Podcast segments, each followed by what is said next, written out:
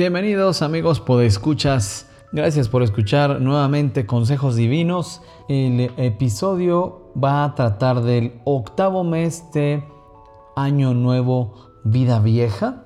Esta iniciativa a través de la cual estamos reflexionando cada mes en lo que es importante en la vida cristiana, los fundamentos, si gusten llamarle así, aunque estamos hablando de fundamentos, la realidad es que muchísimos cristianos no están llevando a cabo estos 12 principios de los que eh, estoy hablando en Año Nuevo, Vida Vieja.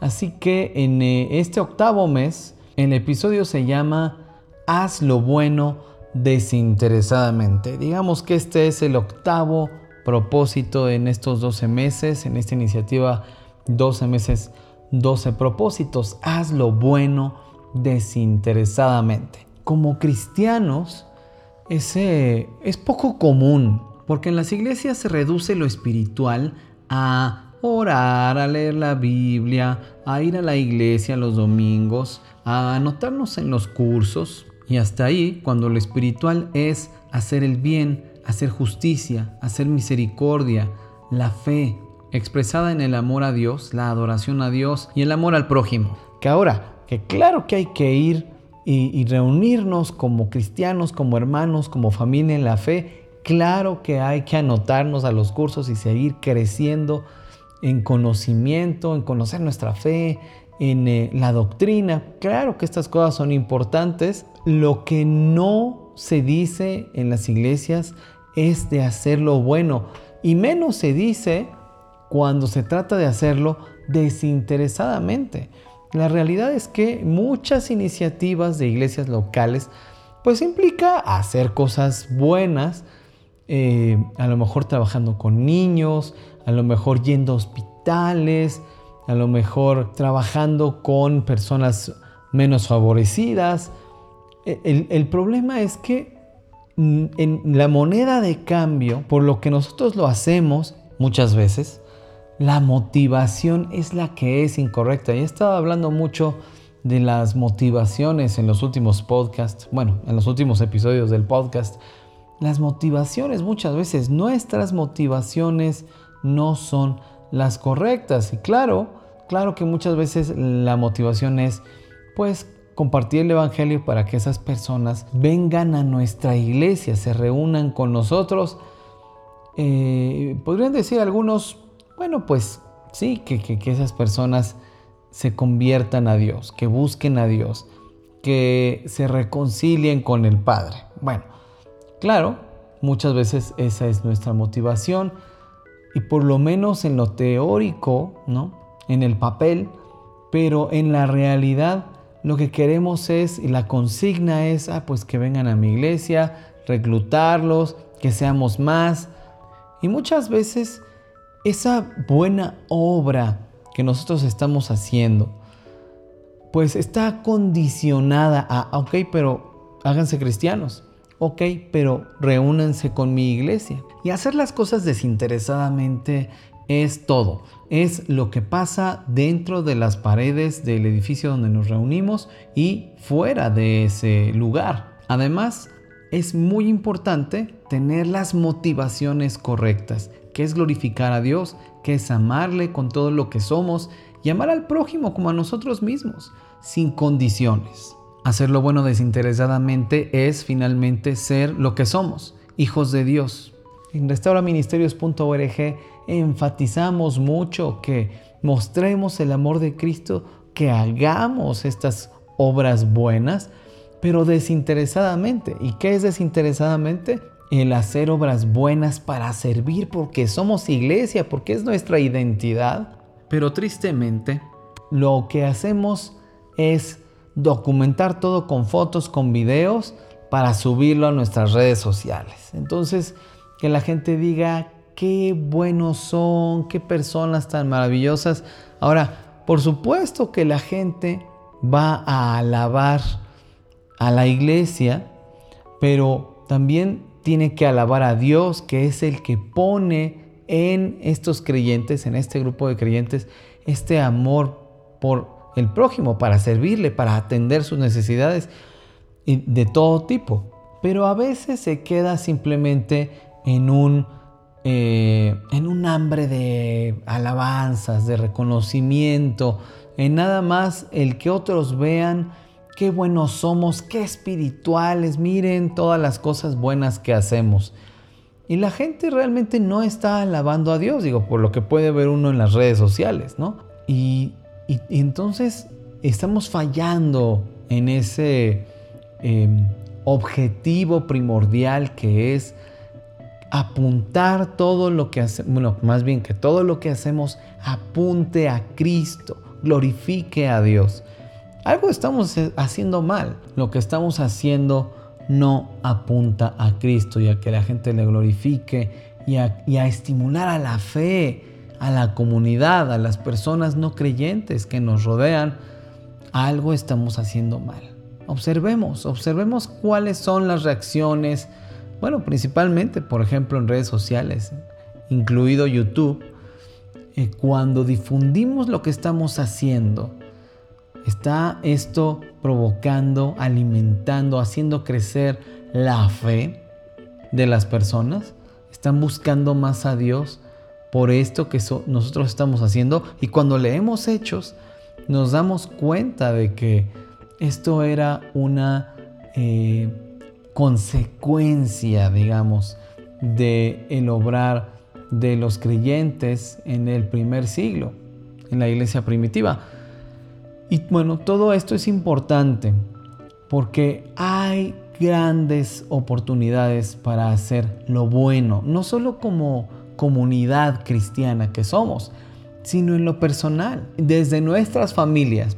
Y bueno, para hacer lo bueno desinteresadamente, lo más difícil es vencer el egoísmo y dar a quien nunca te podrá pagar el favor.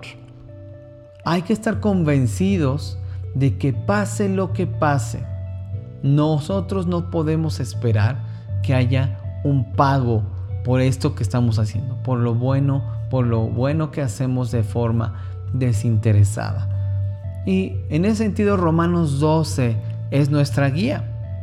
Si nosotros vemos los primeros versículos de Romanos 12, que está hablando el apóstol Pablo a los romanos diciendo, digo pues a cada uno de ustedes por la gracia que me ha sido dada, que nadie tenga más alto concepto de sí que el que deba tener. Más bien, que piense con sensatez, conforme a la medida de la fe que Dios repartió a cada uno.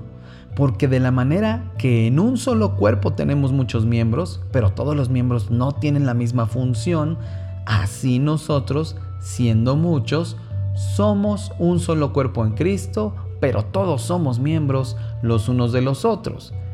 Bueno, el primer punto es hacer lo bueno, pero teniendo un concepto correcto de nosotros mismos, es decir, de, de, ti mismo y yo de mí mismo. Si te crees más que los demás, nunca podrás hacer algo desinteresadamente. A veces creyendo que hacemos un bien, lo hacemos realmente por nosotros mismos, para sentirnos mejor con nosotros mismos o para que los otros crean que somos más buenos que otros o incluso nosotros mismos queremos creernos que somos más buenos que los demás. ¿Cómo saber que esto te está pasando? Bueno, si haces algo bueno y no resistes las ganas de divulgarlo, haces cosas buenas solo por vanidad, no por hacer el bien. Algunas personas me han dicho, bueno, es que es importante difundir las buenas obras que hace la iglesia. Bueno, yo, yo creo que sí, pero hay que pensar cómo hacerlo, no nada más subir unas fotos a redes sociales y ya. Tenemos que ser muy intencionales en que Dios se lleve la gloria de lo que estamos haciendo. El segundo punto es, hacer lo bueno es poner a trabajar lo que Dios te dio. A cada uno Dios nos ha equipado con lo que nos hace únicos.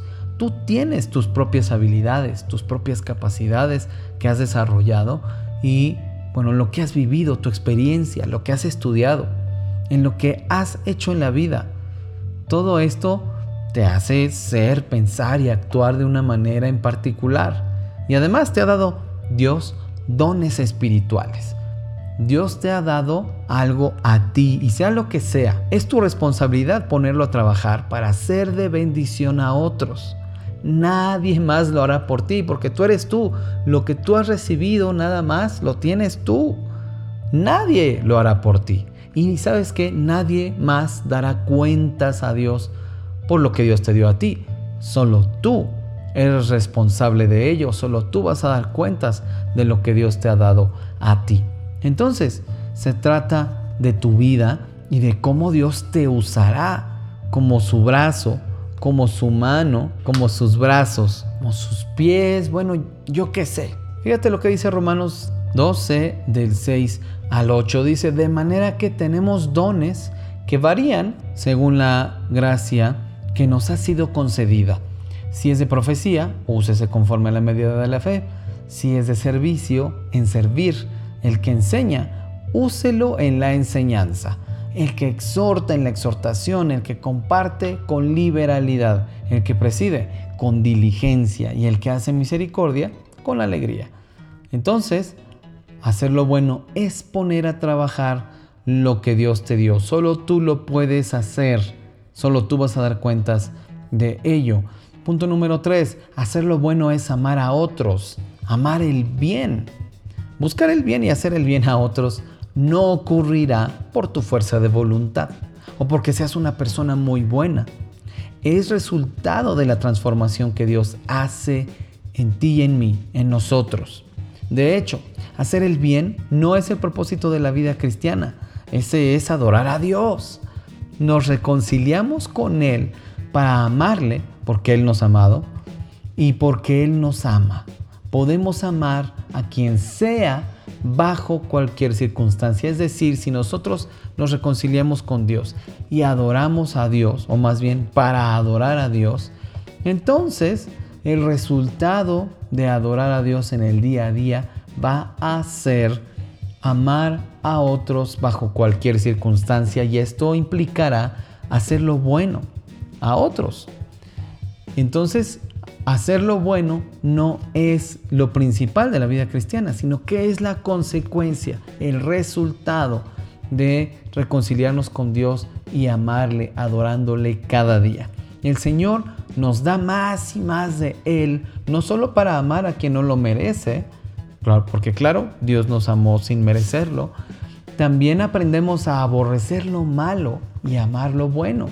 La vida cristiana es un aprendizaje constante para aborrecer lo malo y amar lo bueno. Al conocer nosotros a Dios, al Padre, aprendemos la diferencia entre el bien y el mal, porque es lo que Él dice que es bueno y que es malo. Y vamos renunciando poco a poco a nuestras mentiras, o a veces tajantemente en algunos casos, pero bueno, vamos aprendiendo en este camino mientras conocemos más y más a Dios, a amar lo bueno y aborrecer lo malo. Debemos comenzar a aborrecer lo malo que hay en nosotros. Y entonces crecerá nuestra disposición para amar a Dios. Si Él ama el bien, será más fácil que lo hagamos no solo porque lo amamos a Él, a Dios, sino porque también nos hace renacer. Esta nueva naturaleza espiritual que Dios crea en nosotros es la que nos ayuda a cambiar de afectos, como dijera Jonathan Edwards. Bueno, fíjate lo que dice Romanos 12, 9 y 10. El amor sea sin fingimiento, aborreciendo lo malo y adhiriéndose a lo bueno amándose los unos a los otros con amor fraternal en cuanto a honra, prefiriéndose los unos a los otros. Entonces este amor que vamos aprendiendo de Dios, que vamos aprendiendo de Cristo, nos va ayudando a aborrecer lo malo y a que empecemos a hacer lo bueno. Entonces así podemos ir amándonos los unos a los otros, es decir, teniendo amor fraternal. El punto número cuatro es hacer lo bueno es hacer lo que tenemos que hacer. Hacer el bien, como ha explicado, es una consecuencia de vivir reconciliado permanentemente con Dios. Será natural hacer lo que nos toca y cumplir con nuestras responsabilidades. Seamos hijos, seamos padres, seamos esposos, empleados, jefes.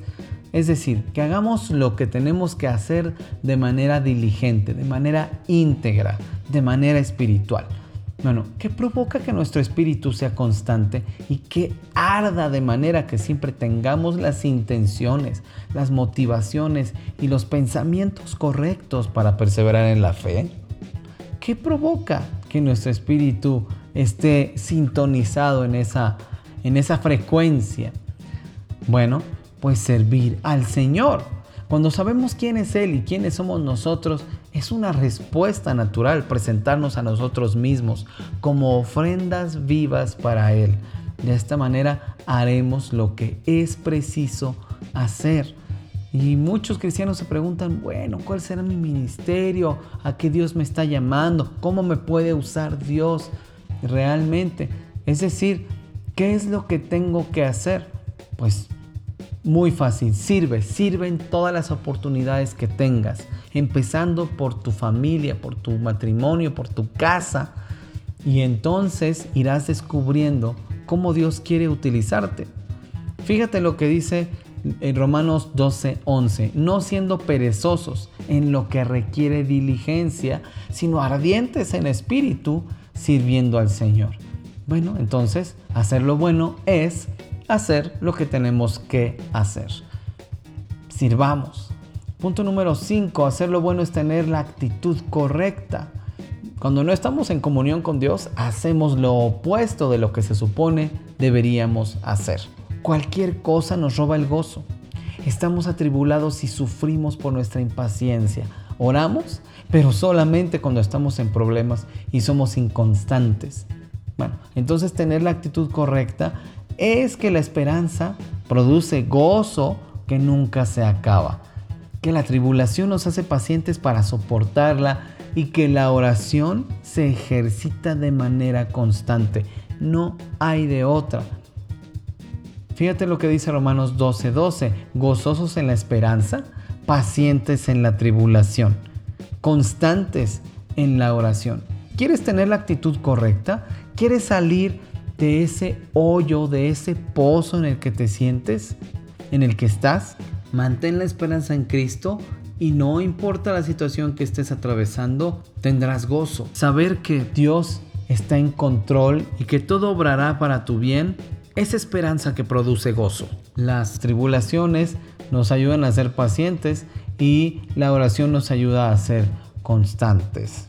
Todo ello nos ayuda a tener la actitud correcta al hacer lo bueno. Punto número 6, otra manera de hacer lo bueno es siendo hospitalarios. Recibir gente en casa ha sido en mi caso una maravillosa manera en la que Dios ha trabajado con mi egoísmo, ¿no? Como que yo era muy celoso de mi casa, de mis cosas, y que eso significa que podrían romperlas, podrían eh, estropearlas, pues renunciar a ese egoísmo para que otros usen tus cosas y a lo mejor las arruinen, eh, ya no funcionen para lo que eran, ya no tengan el aspecto que tenían eh, originalmente. Bueno, es, todo eso es compartir tu intimidad, la intimidad de tu hogar con extraños que no te pagarán el favor. Eso te capacita para dar sin estar esperando algo a cambio poniendo en primer lugar la necesidad de alguien. Y fíjate lo que dice Romanos 12, 13, compartiendo para las necesidades de los santos, practicando la hospitalidad. Punto número 7. Hacer lo bueno es dar de gracia lo que de gracia recibimos. Bueno, hemos escuchado tanto esta frase que de pronto ya no tiene sentido, ¿no?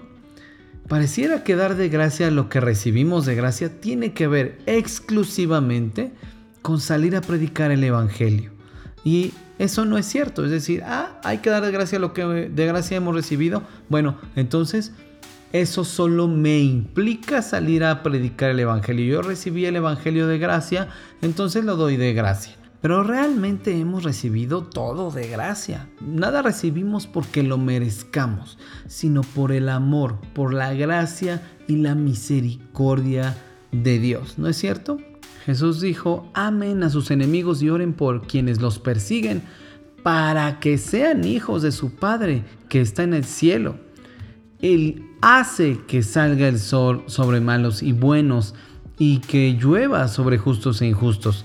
Entonces, dar de gracia lo que de gracia se ha recibido también significa que no amemos solo a los que nos aman, porque eso significaría pretender que los amamos porque sabemos que ellos nos van a amar de vuelta, que nos van a devolver el favor. Dar de gracia lo que de gracia se ha recibido significa sobre todo amar a quien no lo merece. Y de entrada, yo no merezco ser amado, ni por los que me aman, ni por los demás. Entender que no merezco ser amado, empezando por Dios, eso me hace humilde, eso me hace entender que aunque el otro no merezca ser amado, yo lo voy a amar y que no tiene que hacer nada para merecer mi amor, para merecer que actúe en su favor. Te das cuenta que hacer lo bueno desinteresadamente tiene mucho más que ver con la vida diaria que con, ay, por ahí alguna obra buena, esporádica, de Navidad o algo, algo que no acostumbramos a hacer, ¿no? Algo especial. Qué bendición que nos amen cuando no merecemos ser amados. Y qué bendición amar a otro, empezando por el cónyuge, por la familia, cuando no merecen ser amados, porque esto hace algo totalmente nuevo en nuestras relaciones, en nuestro mundo, en nuestra comunidad. Mira lo que dice Romanos 12, eh, versículo 14, bendigan a los que los persiguen, bendigan y no maldigan. Punto número 8. Hacer lo bueno es tener empatía. Muchas veces los cristianos no somos empáticos, no, no nos ponemos en los zapatos del otro. Solamente los criticamos desde la comodidad de nuestro asiento y esto mucho tiene que ver con lo que hemos estado diciendo en restauraministerios.org acerca de la cultura de la condenación que prevalece en muchas de nuestras iglesias. Y bueno, fíjate lo que dice el versículo 15 y 16 de Romanos 12 Gócense con los que se gozan, lloren con los que lloran, tengan un mismo sentir los unos por los otros, no siendo altivos, sino acomodándose a los humildes. No sean sabios en su propia opinión. El ser empáticos, el, el que el dolor del otro sea mi dolor, el que la alegría del otro sea mi alegría, esto nos pone en una realidad espiritual extraordinaria para ser como Cristo. Punto número 9, hacer lo bueno es ser buenos y justos. Y fíjate, en el reino de Dios, lo justo es que si alguien te hace mal, tú le pagues con bien. En la lógica humana, la corrompida, si alguien te hace mal, pues debes vengarte, ¿no? Y, hacerle mal, y eso es justicia. Supuestamente, ¿no? Pero el Señor dice, mí es la venganza, yo pagaré. Si sufrimos injustamente, Debemos dejar lugar a la venganza y a la ira del Señor, pues sólo así se nos hará justicia, porque Dios es el justo. Yo, ¿qué retribución voy a dar? Si yo no merecía ser amado, ¿qué retribución le voy a dar al otro que me hizo mal? Ambos necesitamos del perdón de Dios, ¿no es cierto? Pero si nos hacen mal, debemos perdonar y amar. Así como antes ofendimos al Padre y Él nos amó, y nos reconcilió consigo mismo en Cristo Jesús. No nos dio lo que merecíamos, ¿no es cierto? Así que si nos pagan mal, lo justo es pagar con bien, pues así trata Dios con nosotros. Mira lo que dice de los versículos 17 al 20, no paguen a nadie mal por mal. Procuren lo bueno delante de todos los hombres, si es posible, en cuanto dependa de ustedes. Tengan paz con todos los hombres. Amados, no se vengan ustedes mismos, sino dejen lugar a la ira de Dios, porque está escrito, mía es la venganza, yo pagaré, dice el Señor. Más bien, si tu enemigo tiene hambre, dale de comer, y si tiene sed, dale de beber. Pues haciendo esto, carbones encendidos amontonarás sobre su cabeza. Y el último punto, el número 10, hacer lo bueno, vence al mal. Una de las mejores cosas de hacer el bien desinteresadamente, de hacer lo bueno desinteresadamente, es que de esa manera podemos vencer el mal. Es mentira que es suficiente con dejar de hacer lo malo. Y bueno, eso predican en muchas iglesias y sobre todo pues donde el legalismo manda. Porque te dicen todo el tiempo, no hagas esto, no hagas esto, no hagas esto, no hagas esto. Y lo peor de todo es que ni siquiera es dejar de hacer el mal, sino el no hacer las cosas que el líder te dice que no hagas, ¿no? Y, y bueno, el Señor nos insta a hacer el bien. ¿Cómo lograrlo? Bueno, si somos vencidos por lo malo, terminaremos haciendo lo malo. Debemos hacer el bien para tener la victoria sobre el mal en nosotros mismos. Fíjate, si tú estás pensando en no hagas esto, no hagas esto, no hagas esto, lo vas a terminar haciendo.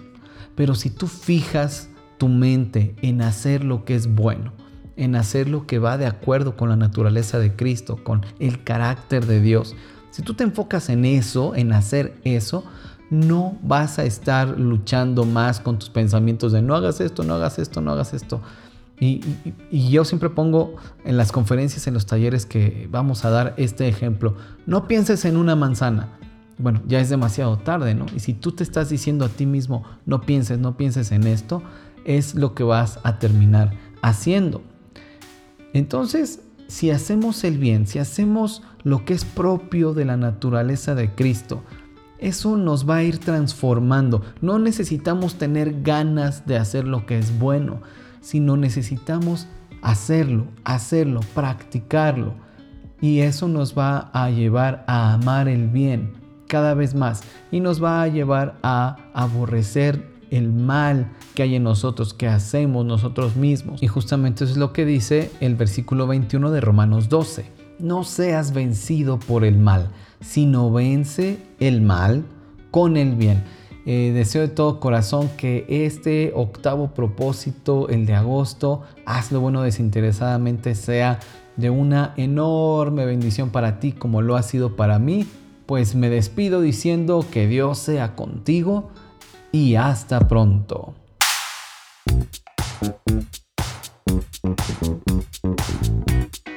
Consejos Divinos necesita tu apoyo. Ve a restauraministerios.org, diagonal donaciones y envíanos tus aportaciones para seguir sonando. Seguimos en contacto en Efraín-Campo en Twitter, en Restaura Ministerios en Facebook o escríbeme a contacto arroba restauraministerios.org. También te veo por allá en mi blog. Eso es todo en esta ocasión. Hasta la próxima y recuerda, seamos siempre y en todo el brazo extendido de Dios.